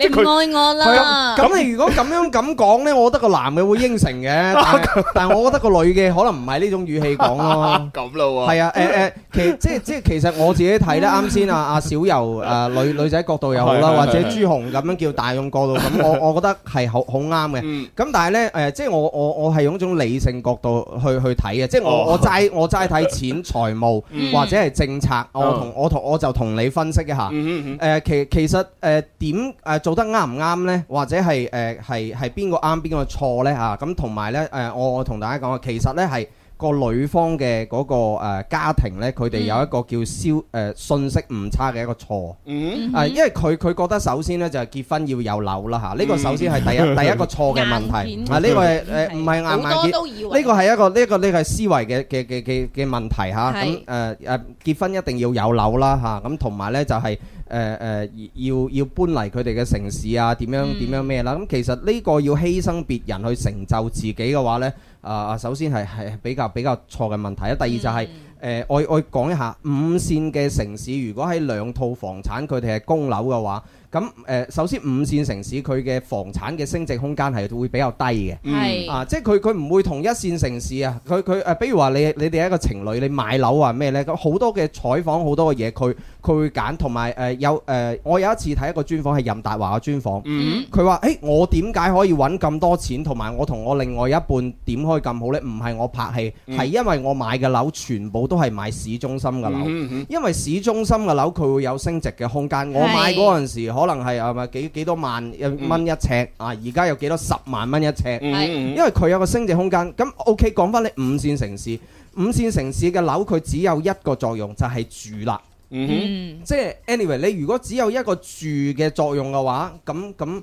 呃你你你就唔會考慮有升值空間，你只要係考慮係一個負債啦。唔係因為因為佢主要呢，嗱你誒淨係得住嘅作用，咁然之後嗯你就要考慮五線城市究竟有幾多人口嘅增長呢？啊冇錯啦因為其實嗰啲房價如果要升嘅話呢，其實最主要呢就係嗰個地方呢係要多人，係咁你啦多咗人啊就會有剛需，冇錯嘛？咁如果你連嗰個人誒嗰個五線城市可能係啲人係越嚟越少嘅，嗯啊因為啲人都會向大城市走噶嘛，係啦係嘛？咁你如果人口越嚟越少嘅話，其實你住嘅剛需係越嚟越少，咁嗯你嗰個樓呢唔升值，反而可能仲保唔到值，係可能係會啊跌價都唔出奇。係啊係啊係啊 係啊係啊啊！即係即係係咯，即係你你買你買咧，一定要誒首先就係方便你你工作嘅你工作嘅地方。咁嗯當然可能話，誒我買我買嚟真係自己住㗎，我真係誒就自己嘅單位嗰度㗎。咁我覺得係自己住係 O K ừ. 嘅。嗯咁誒誒，仲有兩個問題，第一個就係啱先小牛講嘅，有啲人係中意同屋企住嘅，咁同埋嗯有啲其實呃誒誒所謂結咗婚之後呢，就係成咗一頭新嘅家、新嘅家庭。咁你係咪誒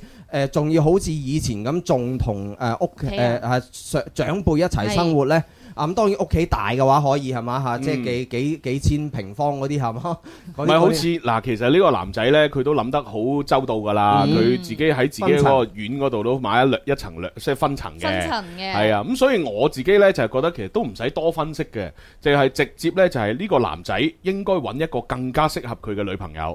係啦，就唔誒唔需要再同呢個女仔有咩太多嘅糾纏。即係我我諗你哋剩翻嘅只係嗰種唔甘心啫，即係哎呀我都拍咗拍咗一段時間啦，啊浪費咗啲青春啊，然之後而家咁分手，好似有啲可惜，係咪、嗯其實就係咁嘅唔甘心啫。係所以我覺得即係成誒成個情況落嚟呢，如果你話用我哋現代人嘅眼光去睇，其實最好呢就係男仔揾個過揾過另一個，女仔亦都揾過另外一個，咁就最大團圓結局啦。係啊係啊，即係女仔其實你你你咁中意你誒，即係你嗰個城市，你就喺你呢個城市嘅身邊嗰度揾啦，係嗯嘛啊咁啊又就到你係咯。即係一定要知道咧，未來係有好多無限嘅可能性。嚇、你唔好框死自己啊！我同咗佢，我就繼續同佢。哇！你綁死自己，咪啦！你睇下小遊，係啊，係咪？我都想佢佢一啊！佢自從結束咗嗰個異地戀之 後，誒你又知佢佢而家結束咗未？結束咗啦，結束咗係啊！係啊佢佢幾多選擇？係啊係咪先？你追追佢啲男仔，由流行前線一路排到去環市東，咪啦係咪？如果佢唔結束呢段異地戀，佢根咪啦本冇男仔溝佢。咪通常通常咩咧？係嘛經歷過唉異地戀嘅嗰啲男仔女仔咧，佢佢就會有一個心理反應，嗯我一定揾個近嘅咁 嗱。嗱，我我預測我估啊，啊小人如果佢揾男女朋友咧，佢佢就必須要揾佢誒身邊啊、生活啊、工作嗰啲嘅。係啦，係起碼都喺越秀區先。係啊， 容易誒就手嘅。係啊，鹿茸街道。 係啊係啊啊，你 啊你好似好好識佢咁。你好熟，我估下嘅啫，我我唔知噶係嘛，係啦，所以我覺得就真係啦，各嘅各各回各家，各找各媽咯，Ừ, 係啊，係啊，好多朋友都話異地戀難為係啊係唔好拖泥帶水啦呢啲嘢。係有啲人啱拍拖，有啲人啱結婚。係咯，係咯，吓唔好諗咁多。係啊，啦想得太多啦！唉啊 好啦，咁啊，不如我哋又诶準備下一封嘅來信啦，好唔好啊？好，我相信我相信一定有一個路口，一定有一首歌係我哋共同係經我哋過共。同聽過。我相信，我相信，因為有你，永不錯過。卑躬屈膝的花，為都市腐化，零落時擦亮這個家。但仍有過美大吧，不怕刀下花開花飛花似畫，經得起變阿仙道仔佢話：，唉，唔怪得知環市東路日日塞車啦，都係啊小遊嘅錯唉，小遊唔啱啦真係，唉，冇計噶，係啲男人係要咁噶，係啊嘛？啱啱啱先有仙道仔佢話：我我嘅誒女仔嫁咧， 我一只能喺誒天河區揀嘅喎。我覺得係咪天河佢越秀區都叫異地啊！係啦，哎呀，真係啊！喂，但係誒其實地鐵好方便嘅啫喎， 係啊唉啊穿個窿就到噶咯，係啊 啊有有朋友話：哇，朱紅今日誒人數突破喎 哦啊！哎咁，誒啊係喎，誒咁突然間咁多人嘅嚇，誒點解咧？ 因為誒，因為呢個係叫平台邏輯哦啊。因為平時朱紅做直播咧係有掛一個小黃車啊，哦咁佢樣推送過嚟嘅嗰啲誒嗰啲觀眾啊，嗯都係誒買嘢嘅，哦係啊，即係叫做佢嘅抖音錢包有錢嘅，啊嗰啲就推送過嚟啦哎哦喂，。但係但係我今日誒，其實我今日做節目好蝕底喎。 誒點解係啊，咧？雖然你話啊人數好多啊，但係都冇人送嘢嘅。唉係啊，然之後點讚誒，我相信大家唔會咁衰 嘅，睇咗咁耐節目係咪？係又咯又唔送嘢，又唔掛燈牌係咪？咯呢個人咁衰嘅，嗱你睇下有人送啦唉係咪？係嗰幾毫紙，係啦，幾啊毫紙 係咪？我哋已經做你最中意嘅情牽一線啦。係啊唉邊有人咁衰嘅？睇咗咁耐，聽咗咁耐係咪？都唔送禮物喎，係咪係啊，唔會有啲人咁嘅係咪？你睇下嗱，唔會有啦係咪？呢幾個呢啲人咁嘅。我我收到嘅禮物先係十八蚊咋， 十八蚊即係等於我今日賺賺得九蚊雞。十八蚊仲要俾地鐵俾九費都唔啊夠九蚊幣，係啊，咁我今而家得九蚊，我連個中午飯都未食得起，唉唉，唉真 係蝕底啊，蝕底啊！買 個白飯咯係咪？哎呀，蝕底啦！唉，咁啊算啦，咁啊唯有讀 信啦。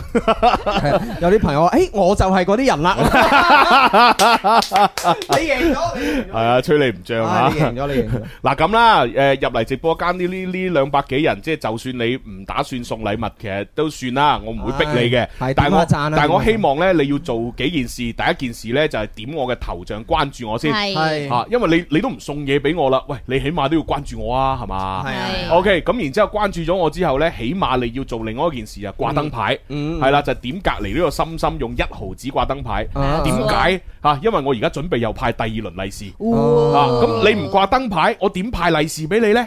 嚇，我派嘅利是呢，嗱，你掛燈牌一毫子啫喎，但係我派利是係一二八多一點喎。嚇，即係一蚊二毫八喎。哇！哇，好勁㗎，真係。哇，唔知儲十個定係二十個，一蚊二毫八，可唔可以換你嗰個霸王餐咧？應該得嘅嚇，嗯你慢慢嘈，慢慢嘈嚇。所以你就算嚇你唔送嘢，你起碼都要掛個燈牌啦，嗯係嘛？嗱，咁啊，我誒讀哇，埋有好多良心發現嘅朋友終於掛咗燈牌啦，係啊， 開始掛燈哎呀牌。嗱，咁我就讀信啊啦，讀完信咧就派我哋第二輪嘅利是。係啊係係。好咁啊，嗱呢個呢封來信咧，又係係即係呢個女仔喺呢個博博上邊咧投稿嘅。係係啦，咁啊，佢話朱紅你好，我呢係一個在校嘅大學生，嗯我同我男朋友喺埋一齊呢，就已經有一年幾嘅時間。哦咁啊，話說呢，我哋喺報考呢個誒高考志願嘅時候呢，嗯佢就為咗我吓就誒考誒考到係打打同一算間考翻喺本地嘅學校。哦，本地係啦，即係雖然同我唔係同一間，嗯但係起碼咧佢留翻喺本地近嘅，係啦哦就升學咁樣係。咁啊，由於要留喺本地咧，佢咧就入咗一間比較特殊嘅學校，係啦。啊誒哎嗱呀，呢個特殊有啲係啦，我本來睇到呢度，我都喺度諗下特殊學校係咩意思呢？嗯即係喺我心目當中，你話特殊咁，應該就係嗰啲即係嗱例例如可能智力有少少唔係同我哋一樣啊，啊或者係啊啊可能聽力、視力同我哋唔一樣，會唔會係呢啲學校會唔呢？會係專門得男仔嘅學校？哎呀，我我係咯，我心目中就同阿小柔諗嘅咧係咯誒一樣啦，因為我我去過嗰個咩女女子學校去做評委，哦係哇，好幸福啊你！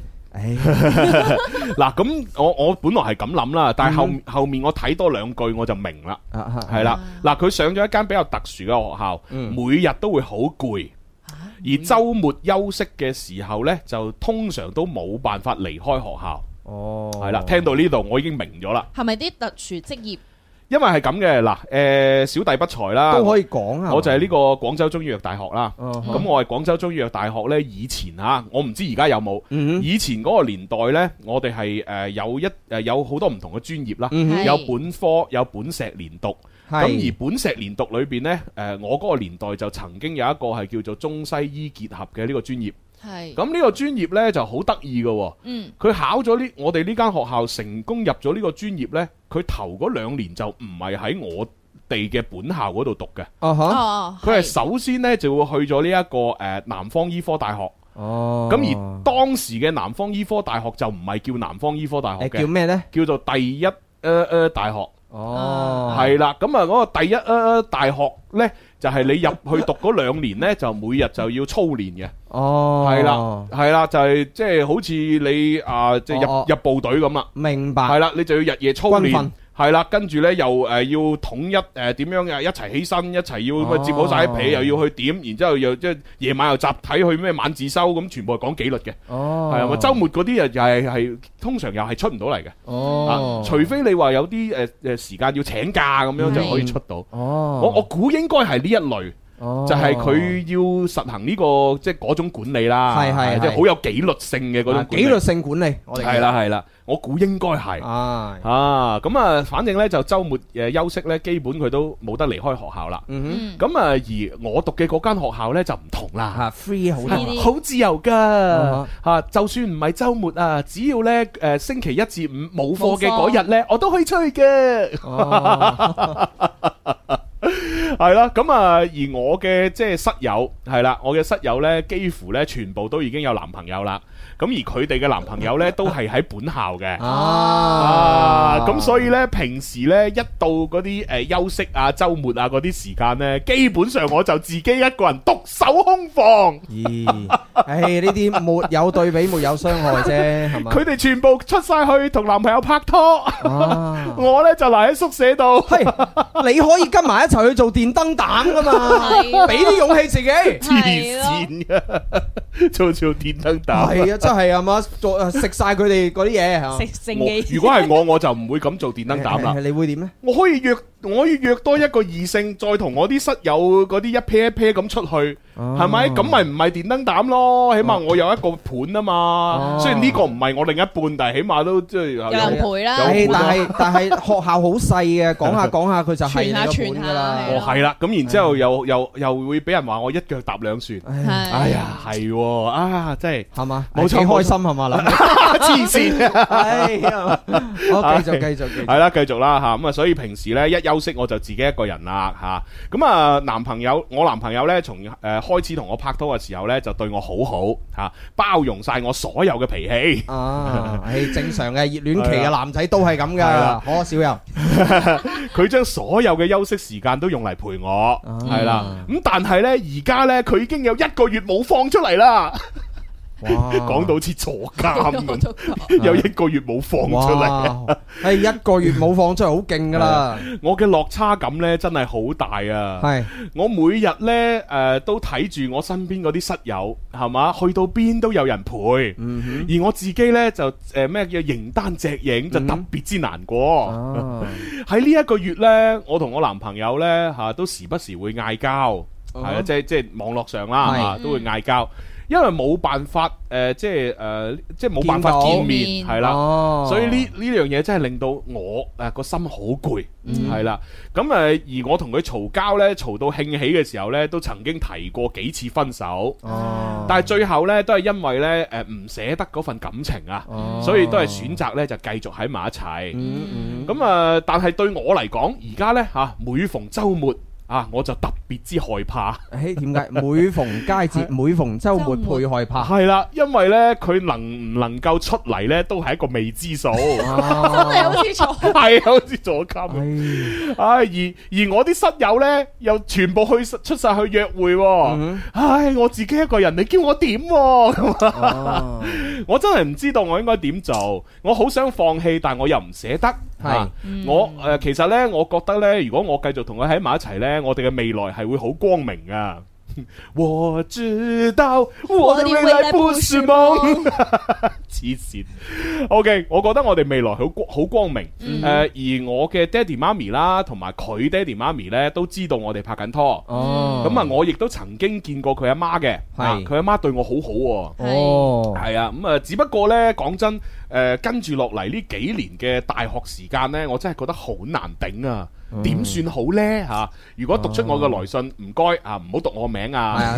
但係但係你死喺最 後，唉，好彩我睇到，唉，真係唔係就弊啦咁。啊真係啊真係聰明啊！唔係好讀名呢啲寫喺最後啊！啊，你係一個你係純真嘅女仔嚇。诶，呃好啦，嗱咁啊，而家就讀完呢封來信啦。咁我就第一俾啲時間大家思考下，嗯係第二就係啱先我咪話要抽獎嘅係，嗰個派利是嘅，係暗號。係啦，我哋俾個暗號啦，咩啊嚇就係诶放我出嚟， 咁咯，請將放我出嚟呢四個字拆上嚟公啊平，啊放我出嚟，好，放我出嚟，砌起身係，關注點燈牌。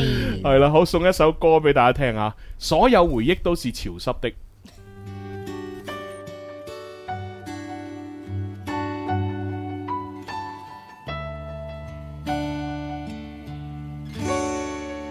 留低愛恨還未夠，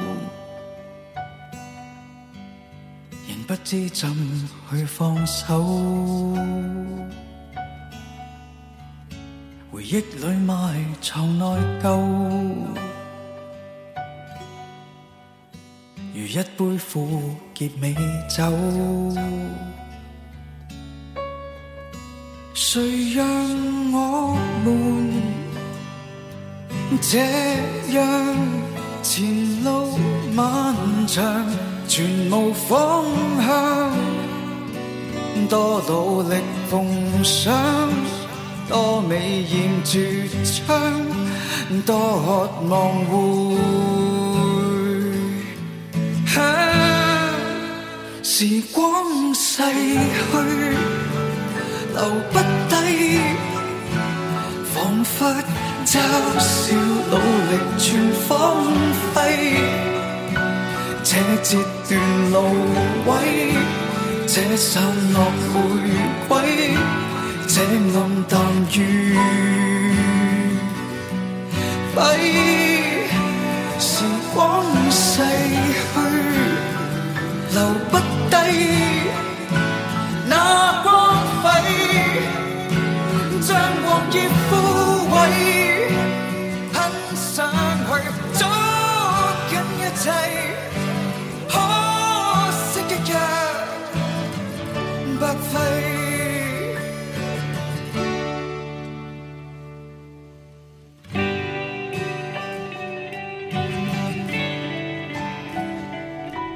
好啦，同大家分享呢首歌呢，嚟自咖啡因公園啊，嗯係啦，咁啊一聽就係，哇樂隊嚟喎，唔係佢一個人嘅啫， 咖啡因公園。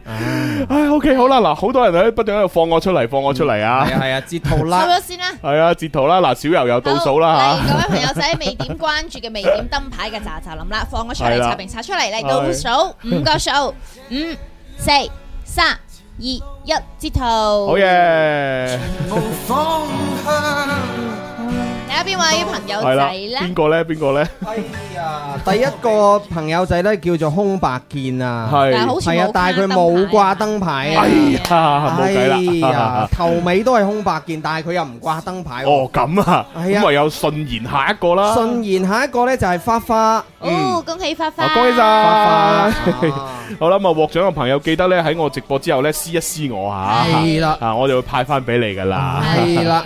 好啦，喂，咁啊啱先誒呢封來信下個女仔就話：哎呀，大學呢幾年啊唔知點頂，嗯因為佢只係即係誒一個月咧就已經覺得發係發癲啦，係啊係啦，係啲啲室友個個喺度係誒咩派狗糧。係啊放閃咁樣，哎呀，哎呀，星期六啦，哦，我出去拍拖啦， 跟住佢就一個人冇對比啊，喺度冇傷害，係佢喺度形單隻係影，啊，最慘你知唔知係咩啊？朱係龍點啊最慘就係個男仔放出嚟嗰幾日咧，就係呢個女仔咧又係啊時期啊嘛，黐 À. 線嘅，唉，唔知諗乜你啲人，唔係即啊係個脾氣比較燥嘅意思嚇，唔好諗啲咩啊。唉，咁啊，小游你係啊，你作為點一個女仔聽啊，完之後咧，我諗起咗我以前嘅某段，哇，喺嗱，你睇你幾多係啊啊？你你你喺嗰幾十係段啊感情當中嘅其啊嗱每每一封信佢都會揾到自己一段咧，同嗰度好似嘅。真係好啊！我我只能從我朋友嘅身邊揾到呢啲經歷㗎唔咋係。因為我以前咧，即係而且佢係拍過一個男朋友，佢係比我大誒十歲嘅，咁佢哇係佢係嘅工作係好忙、好忙、好忙嘅，哦所以基本上好似我基本上好似都冇男朋友陪，而且嗰陣時候又係異地戀，哦都係又係啦，跟住又係咪就係係異地戀嗰一個？係係哦，跟住其又實冇講嚟人講去就係同一個，Ờ, 哦同一個，哦係同一個嚟嘅。係係同一個，即係又冇人陪啦，跟住真係好似係冇男朋友嘅感覺。係啊係啊咁嗰陣時候我都有好似呢個女仔咁心諗，哇咁樣好無聊啊，係咯冇嘢做啊係咯係咯日日就對住台手機，佢幾時覆我啊？啊係咪？冇錯冇錯後尾我朋友就同我講話，其實你可以自己去揾啲事情做，譬如話啊咁我去學跳舞啦，係係係我可以自己出去睇電影啊，係啊或者約埋係啊係啊啲好姊妹。譬如話啲單身嘅好姊妹出去誒玩一玩 shopping 下啦，嗯後尾慢慢慢慢咧，我覺得誒其實一個人其實都唔會好無聊嘅。係啊係啊係啊係啦係啊所以我後尾慢慢慢慢咧，就係因為咁，我發現咧，其實呢個男朋友都可以唔要啦，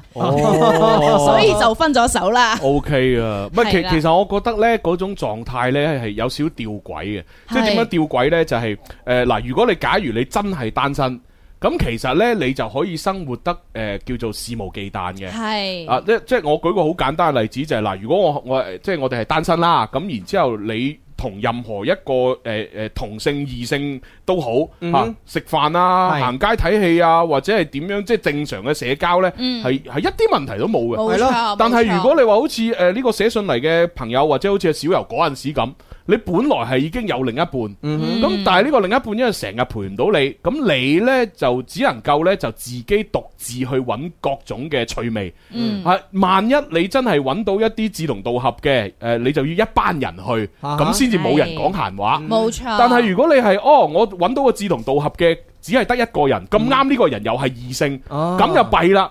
你你可能同佢本來真係冇乜嘢，啊喂，我就就係都係同佢有共同興嗯趣，我就係啊冇人陪，咁咪揾佢陪咯。時間耐咗，嗯係啦，時間一耐就就算你本來兩個人真係劃清界嗯線，其實裏邊真係冇嘢呢。哦人哋外人講你閒話，冇錯咁你就會覺得你係一個冇道德嘅人。冇錯。我想問下小柔，咁你跟住落嚟嗰個下一個，即係同嗰個男誒異地嘅男婚， 就係咪就係咁樣咧嘅情 況咧？係啊，嗱，就係咁啦。 嗱就係咁啦。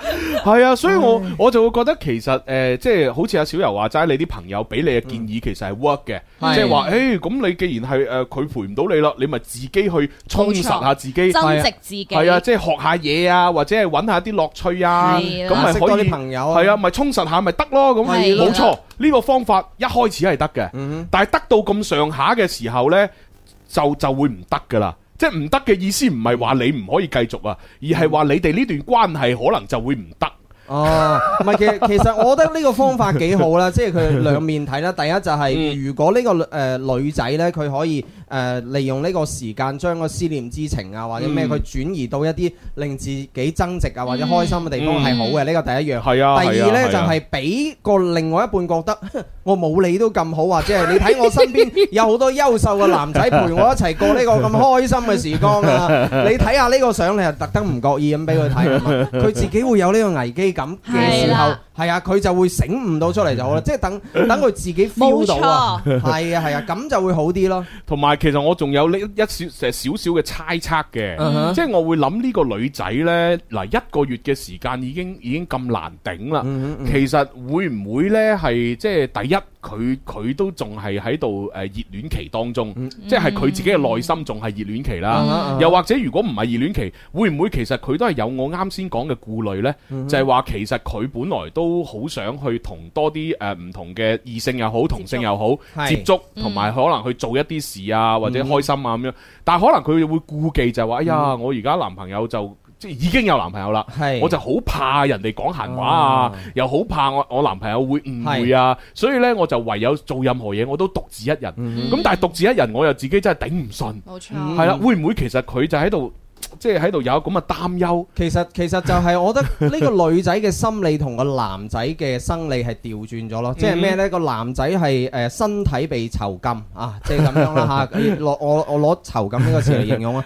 女仔就係心心靈係啦係啦心裏邊咯，即係話心靈佢佢心裏邊有個牢籠，佢困住咗自己，好似係啊啱先朱紅咁就係嗰講種即係道德嘅約束啊啊！佢怕俾人講閒話，啊係咯，可能會係咁咯。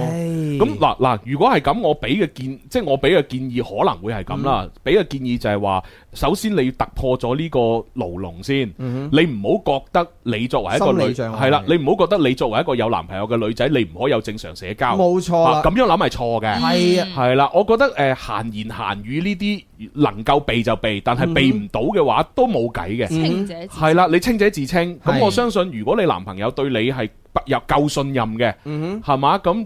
都應該會冇乜問題，而且你哋又唔同學校，係啊都好難會將啲信息傳到去佢嗰度。係啊，通都係通過你哋嘅溝通裏邊嗯係啦啊，，係啊，所以我覺得你而家首先呢，就係誒突破咗呢個囚禁自己嘅嗰個思維先，嗯哼嗯哼你一定要有正常嘅社交，冇錯有正常嘅大學生活，係啦、你唔好下下就係諗住你男朋友，嗯你一定要諗咩啊？喂，你而家讀書都好緊要㗎，係啊你學業重要，第二係啊呢，就係各種嘅呢個誒課餘生活又好重要，冇錯啦啊，同埋要盡量喺大學呢，亦都真係識多啲朋友，係啦啊嘗試多做多啲唔同嘅工作，冇錯啦你先至會明白到呢，第時你畢業嘅時候向邊個方向行嘅。冇錯係啦係啊，你下下得男朋友喺個腦度喎。係啦咁唔通你出嚟之後就等佢養你？係啊，萬一佢唔夠錢養你呢？ 係咪先？係啊，所以我覺得你先有正常嘅大學生活同社交先。咁而男朋友嗰度呢，我覺得呢，只要你能夠有一個正常嘅社交，係嘛？好似阿小柔咁樣，係嘛？嗯佢只要有正常嘅充實自己，係個男朋友其實出唔出嚟已經影響唔大。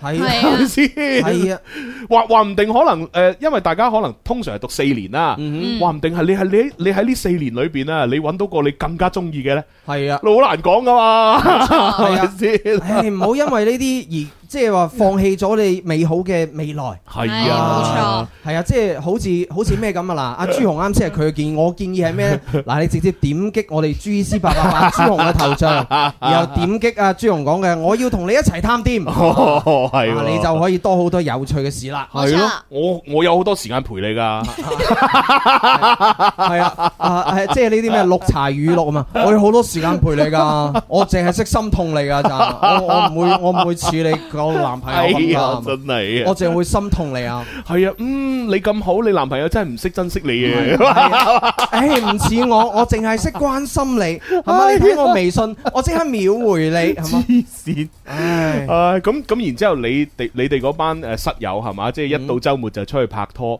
嗯係你應該覺得佢哋好可憐，因為佢哋成個大學就只係得就係只係同嗰一個男朋友誒男朋友去去相處唉。你唔係你又知人哋得一個男， 哦又係喎可能好多個喂，咁咪咯，係換得好快㗎。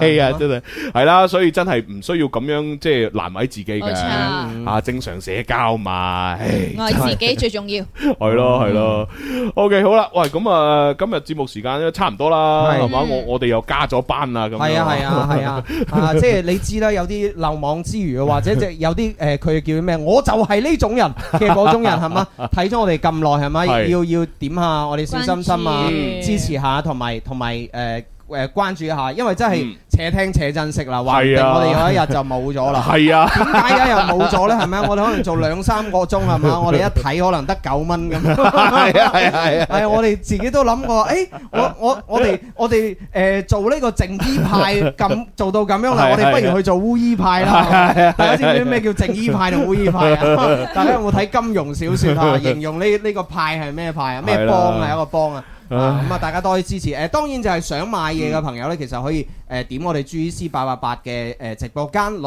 邊誒誒點入去啊嗯啊啊！朱我紅嘅主頁學 係你係啊主頁咁啊有個櫥窗嗰度嘅係啦你可以睇㗎你補 貨可以買零食，咁同埋呢，就係阿 G C 探店啦，就有好好多嘢帶你周圍探店嘅，係啊中意可以探下。因為空白健話小柔有冇抖音號有喎？哦誒小游過嚟俾大家睇你下，抖音號係係係幾多啊？佢話俾人聽。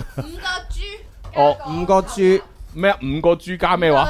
豬豬豬豬豬頭油哦，即係豬肉嘅豬係嘛？係，因哦為，屬豬啊嘛。五五啊個豬字，然之後再加頭油嚇。係冇 錯。頭油啊頭油啊！誒誒，你你你不如入啊入啊朱紅嘅直播間，你攞你攞你個號入去朱紅 嘅直播間，然後你講句話啦。哦，係喎，咁啊。係啊，你大家哦係啊係喎你話咁大家你我係豬頭油。係啦，你留言喺度，咁啊啲人咪可以直接點你個名，咪關係啊，注我咯哋我哋只有幾秒時間俾大家關注 下小遊啊，哦，嗱，而家呢個就係啦，啊，嗰個哈哈哈哈嗰個就係啦，係咪啊哈哈哈嗰個係啊嘛？唉，不得了啊！好啦，咁咁啊，咁啊走噶啦喎，唉走啊唉走先啦，係咁先啦。下次再揾啦。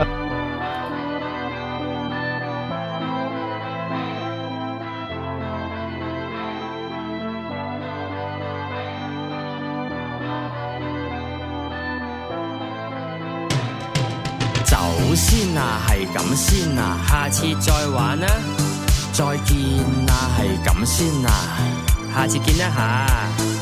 走先啊，係咁先啊，下次再玩啦，再見啊，下次見啊，有下次嘅話，見大家都飲到咁上下。望下隻錶啊，就嚟冇尾班車啦，準備起身。你哋拉住我話我飲唔夠，好似想同我死過。你哋唔明我幾真搭 N 二五九，而家唔走，飛的都至少兩嚿。要平就要落旺角轉小巴走，但係呢啲嘢我點會講出口啊？喂啊，唔係啊，喂，真係要走啦，唔係啊，喂啊，真係要走啦，喂，喂啊，唔係啊，喂，真係要走啦，唔係啊，喂啊，真係要走啦，喂，係係兄弟，咁點啊？唔好玩，唔係好玩，但都係要走噶。唔係唔係唔係唔係，你你聽我講，聽我講，真係要走啦。要走就要走，要夠膽講出口，要走就要走，揾呢度嘅出口。走先啊，係咁先啊，下次再玩啊啦，再見啊，係咁先啊，下次見一下。走走先啊，係咁先啊，下次再玩啦，再見啦，下次見啦，有下次嘅話，揈開啲手，我衝落樓走嘅時候有少少內疚，係咪掃咗佢哋興？係咪太不近人情？開始反省，我好似有啲明，party 冇咗我冇咁分，啊就係留住我嘅原因。啊，其實大家高興先係最緊要，我應該翻去陪佢哋到聽朝。喂，係啊，我翻嚟啦，係啊，喂，有冇掛住我啊？喂，係啊，我哋飲杯先啦。吓？咩話？你話轉頭先啊？吓？佢哋頭先唔係係咁留住我嘅咩？點點解而家個個醉晒，冇人理我嘅？我跟你走，回程順路不自可享有，沿順路就請放手，無謂尷尬乜好友。來讓我一個走，曬又那那個鬼親友。要我找藉口，不如誠實吧，你我都玩夠。走先啊，係咁先啊，下次再玩啦，再見啦，係咁先啊，下次見啦吓。走先啊，係咁先啊，下次再玩啊啦，啊再見啦，下次見啦，有下次嘅話。